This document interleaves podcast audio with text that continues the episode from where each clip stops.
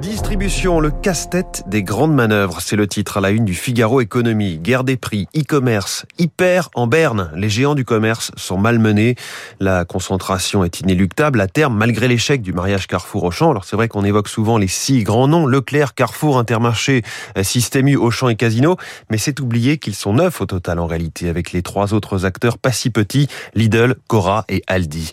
Croissance, l'année 2022 pourrait être faste si les Français puissent dans leur épargne, c'est à dire dans les échos. Le gouvernement comme les instituts de conjoncture tablent sur une hausse du PIB de 4% dans l'Hexagone en 2022, mais le chiffre pourrait être nettement supérieur si les ménages dépensaient une partie de l'épargne accumulée depuis le début de la crise sanitaire. Selon l'OFCE, si les Français désépargnaient un cinquième de ce qu'ils ont mis de côté, on ne serait pas à 4 mais à 6% de croissance l'an prochain. Encore faut-il que les Français aient le moral. Le Parisien Économie s'intéresse à un coup de fatigue. Ces managers qui ne veulent plus gérer d'équipe. L'exercice est devenu trop stressant ou trop difficile pour une majorité d'entre eux, très sollicités pendant la crise.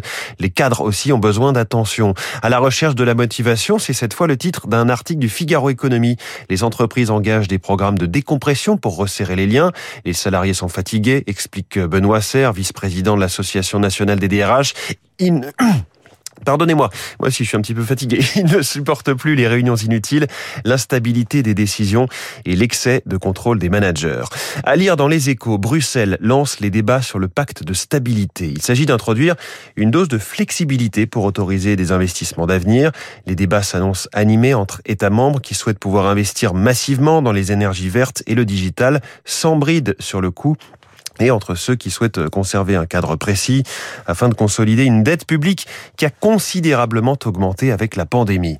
Autre débat au niveau de l'Union dans les jours à venir, c'est-à-dire dans la croix. Les agriculteurs européens s'inquiètent du pacte vert. La stratégie européenne doit être votée cette semaine par les eurodéputés. La nouvelle orientation pourrait engendrer une chute conséquente des rendements agricoles et se révélerait peu efficace sur le plan environnemental.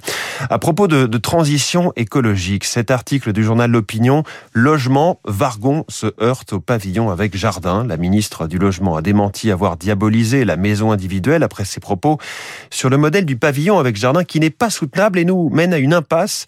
Des propos qui ont outré de nombreux observateurs. David Barou des Échos reviendra sur ce thème à 8h-5 dans son décryptage. Voilà pour la presse du jour. Et que vous nous écoutiez dans un pavillon, un appartement ou dans les transports, vous êtes bien sur Radio Classique.